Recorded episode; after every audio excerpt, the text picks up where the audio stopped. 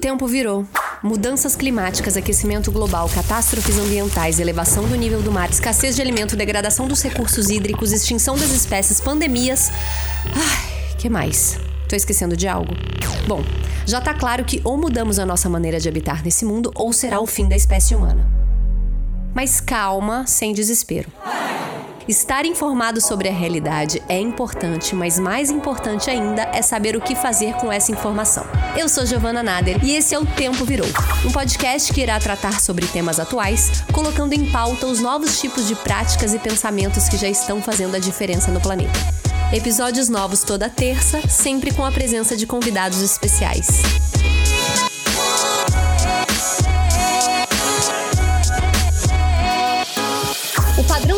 Da sociedade mundial é um dos grandes fatores responsáveis por nos trazer a esse estágio que a gente se encontra hoje. Muitas previsões de especialistas mostram que se a gente continuar consumindo da maneira atual, a gente precisaria de mais um planeta para viver.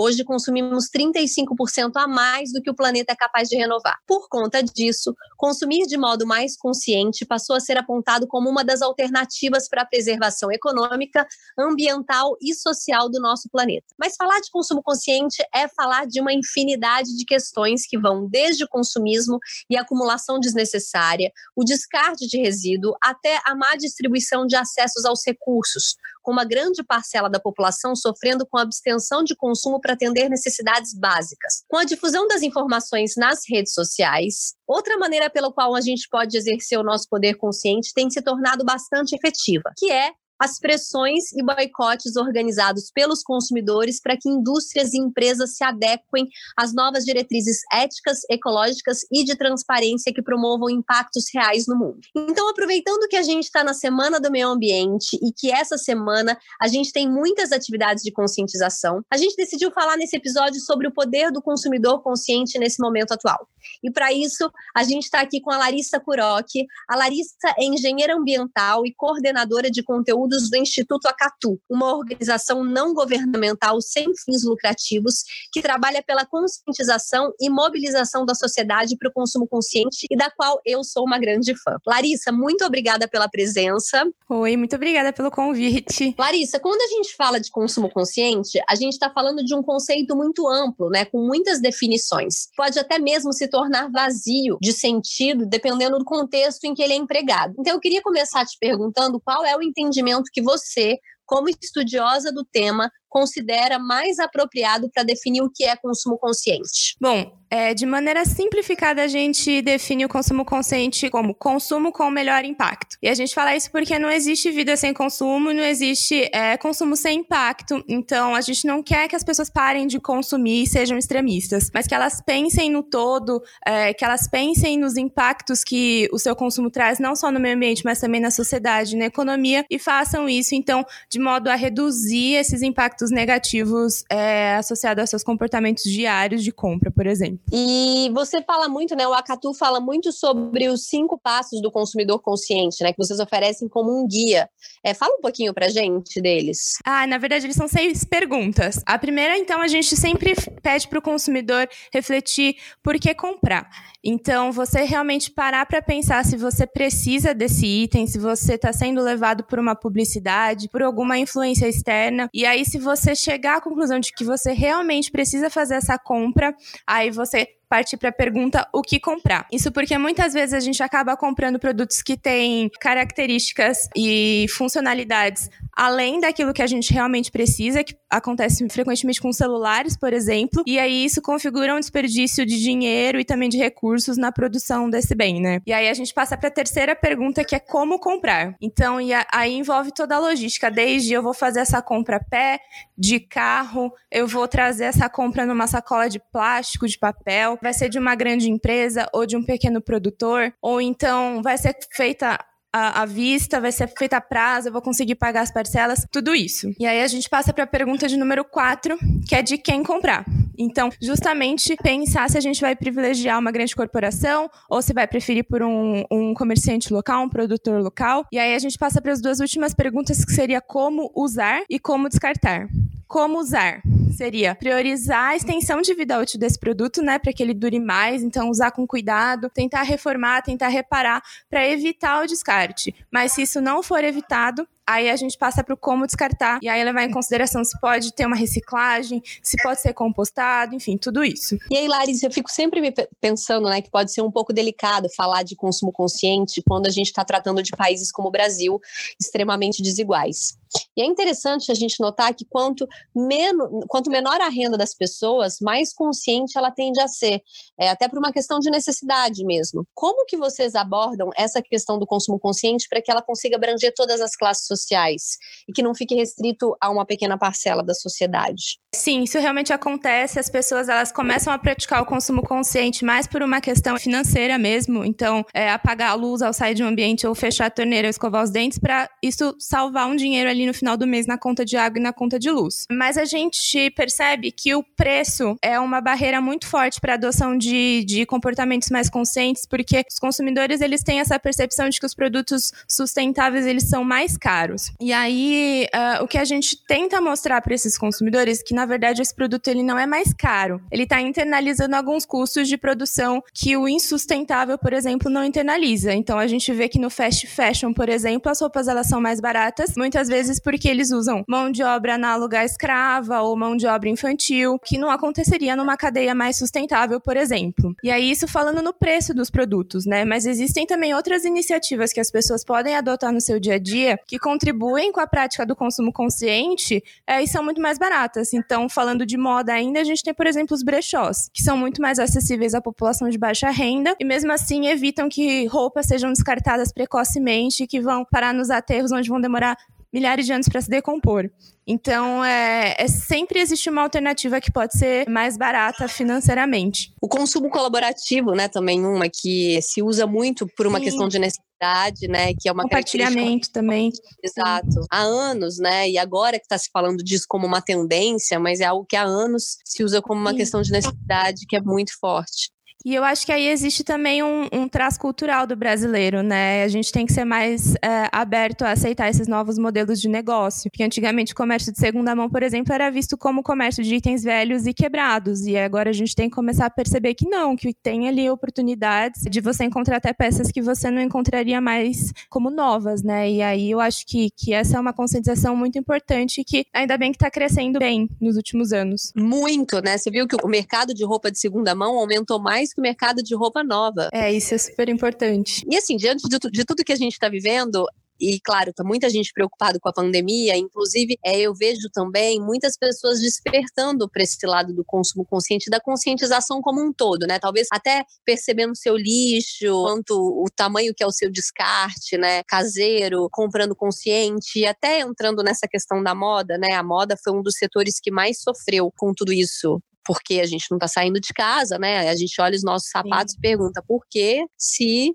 eu não estou saindo de casa. Por um lado, isso me dá uma esperança de que essa questão da conscientização do consumo esteja crescendo. Mas, por outro lado, a gente já viu aí países que já estão reabrindo, né, pós-pandemia, como China, França, onde filas quilométricas estão acontecendo diante de lojas de luxo. Então, a gente viu lá na China, em Guangzhou, na Hermès, filas de pessoas querendo comprar bolsas caríssimas. E aí eu fico pensando, será mesmo que vai mudar, vai acontecer alguma mudança, ou a gente está apenas dando uma pausa. Como que vocês veem essa projeção consumo pós-pandemia? É, realmente a gente viu que a quarentena tem o seu lado bom também, que é justamente o fato de que as pessoas estão em casa, a maioria delas, e elas conseguem realmente observar um pouco mais aspectos do seu consumo que ficam mais dispersos no dia a dia. Então as pessoas no dia a dia acabam pegando um copo descartável na rua, um canudo, coisa que elas não fazem em casa. É muito difícil a gente prever o que, que vai acontecer depois disso, né? Principalmente porque realmente os locais onde os comércios se abriram, eles têm um comportamento até mesmo cultural muito diferente do brasileiro.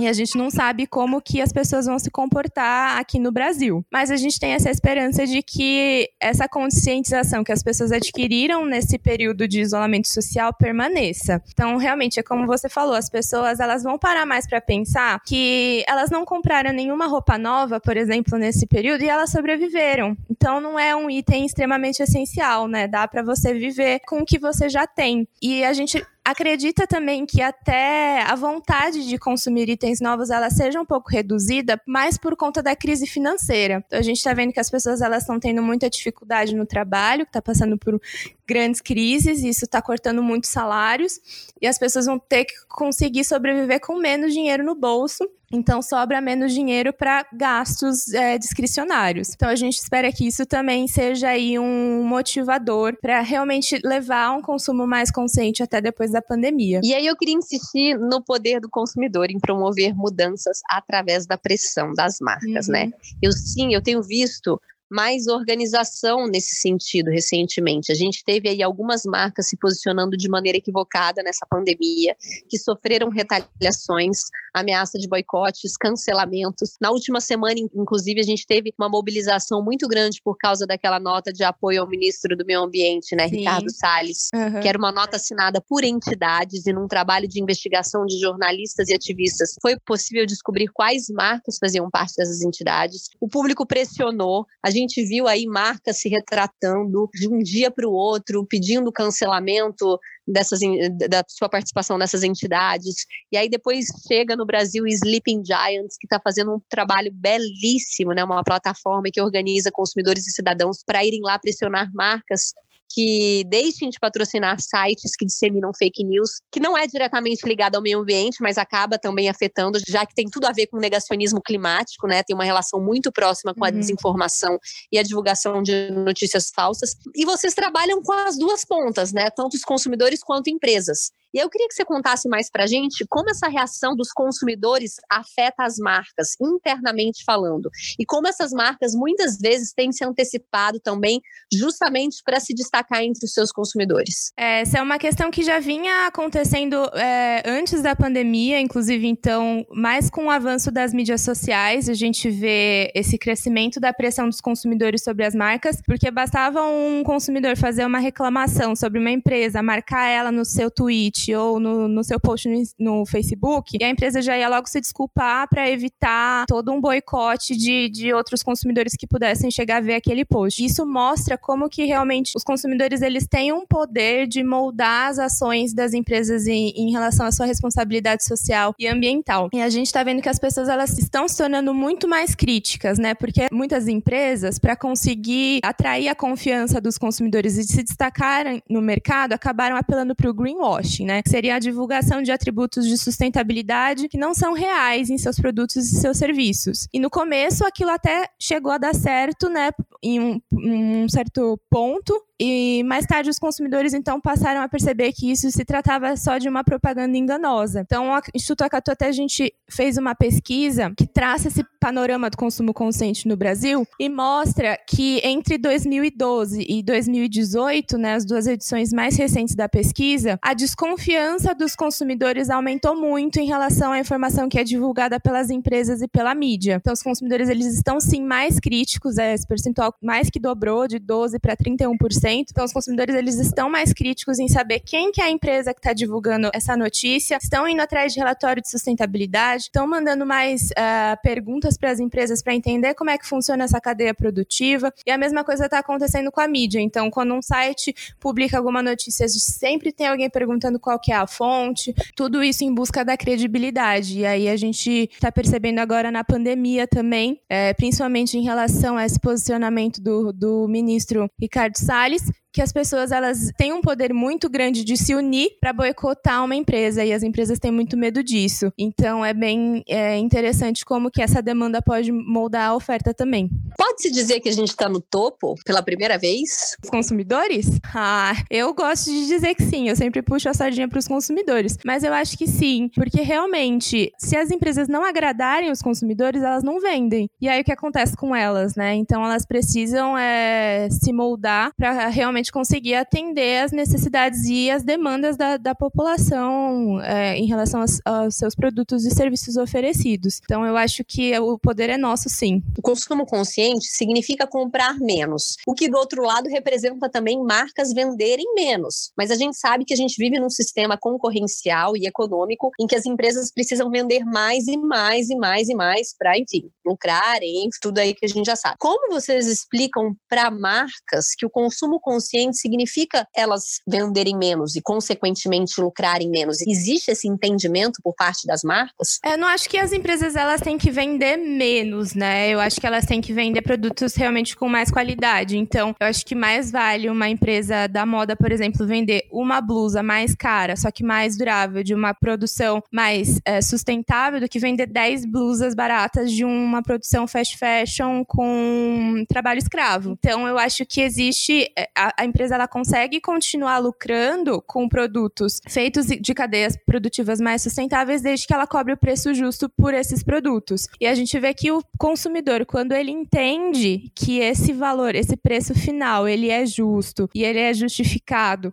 e ele vale a pena, os consumidores eles não se importam de pagar mais por isso. Então aí também vai um pouco da comunicação da empresa de vender esse produto e seus atributos da maneira mais correta. Então eu acho que as empresas conseguem manter seu lucro sim sendo mais sustentáveis. E aí existem outras oportunidades para as empresas além da venda de um novo produto. Então, por exemplo, se uma loja de roupas passa a oferecer um produto de reparo, por exemplo, e de é, redesign das peças, desde que a peça dure mais, os consumidores podem acabar adotando esses serviços também. Isso pode gerar algum lucro para a empresa. Ou até um serviço, né? Sei lá, curso, workshop de como reparar suas roupas. Sim, exatamente. É ressignificar mesmo né, essa relação consumo, produção e consumo que a gente tem hoje. Mas quando a gente fala de consumo consciente também, a gente precisa falar do consumo de informação, sendo mais direta do consumo de publicidade. E a gente vive num mundo muito conectado, que é lançado em um minuto do outro lado do mundo, chega aqui na mesma hora. E como a gente pode, eu não diria bloquear, mas talvez filtrar esse consumo de informação e como esse excesso de propaganda, de liquidações, promoções, pode contribuir para que você fique cada vez menos consciente em relação ao que consome. É, a gente tem que tomar muito cuidado com isso, principalmente é, a gente até brinca que os, as nossas redes sociais escutam, né, o que a gente fala e automaticamente elas, elas aparecem ali com um anúncio é, personalizado com exatamente aquilo que você quer comprar. E aí os consumidores têm que ficar muito atentos a isso realmente para não cair na tentação. E aí a gente volta para aquele guia de seis perguntas, que a primeira delas é por que comprar. Então, é, o consumidor ele tem que ter foco, ele tem que ter força para falar realmente eu não preciso disso. É claro que a gente fala que as pessoas não vão se tornar super ultra conscientes do, da noite pro dia, né? É, podem acontecer alguns deslizes ou uh, realmente eu tô uh, precisando, não tem problema nenhum você comprar, mas é tomar cuidado com os excessos mesmo. Então, agora na pandemia, por exemplo, a gente vê que as pessoas elas estão mais ansiosas, elas estão estressadas, elas não podem ir em nenhum shopping, então elas acabam apelando para as compras online para tentar trazer um pouco de felicidade até talvez. E aí isso vai exigir sim que a pessoa tenha um pouco mais de, de consciência e foco para não cair nessa tentação. E vocês têm, né? Eu vi no site de vocês que vocês têm uma parte Educatu de educação de crianças, né, adolescentes. Conta pra gente como funciona. O Educatu, eu acho que é o coração do Acatu, assim, é, é o projeto que a gente mais gosta, é justamente porque ele, ele trata de crianças, né? Então ele é uma plataforma online, qualquer professor, qualquer aluno pode se cadastrar e usar os nossos materiais, nossos planos de aula. Eles estão disponíveis em vários temas, então água, energia, alimentos, resíduos, bem bacana assim para para os professores, principalmente, incorporarem no, no dia a dia, né, da, nas aulas. E a gente acha que esse é um projeto muito bacana, porque a gente consegue trabalhar o consumo consciente enquanto os comportamentos ainda estão sendo formados nessas crianças, né? É muito mais fácil você implementar essa consciência agora do que numa pessoa que passou anos e anos consumindo loucamente. Não que seja impossível, mas é mais difícil. E também porque as crianças, elas têm um poder de influência muito grande nas compras dentro de casa. Então, se uma criança chega para você e fala, pai, pai fecha a torneira, porque eu aprendi na escola que, que isso é ruim para o meio ambiente, aquilo vai tocar o pai de uma maneira assim que ele nunca mais vai esquecer. Então, é, é por isso que a gente gosta tanto desse, desse trabalho. Total. A geração que vem aí é minha grande esperança de mudança do mundo, né? Em casa, os pais também podem se cadastrar nesse site e, e né, pegar esse, esse conteúdo para dar, dar aula para os filhos. Sim, a gente tem joguinhos, a gente tem vídeos, é, vários materiais, assim, diversos formatos que podem até distrair as crianças crianças na quarentena, a gente sempre está soltando alguma dica ali de como distrair os pequenos aí nesse, nesse período de isolamento social. É super bacana. Ai, que ótimo. Então aproveita e conta pra gente aí o que, que o Instituto Acatu tá planejando para essa semana do meio ambiente. Bom, a gente está com uma campanha grande agora, junto com, com a Globo e com a Conservação Internacional, que é o Menos é Mais. Então, a gente vai soltar algumas pílulas aí durante a semana, convidando as pessoas a fazerem uma reflexão sobre seus comportamentos e se tornarem agentes de mudança, né? E aí o gancho que a gente puxa para isso são os 5 R's, que vai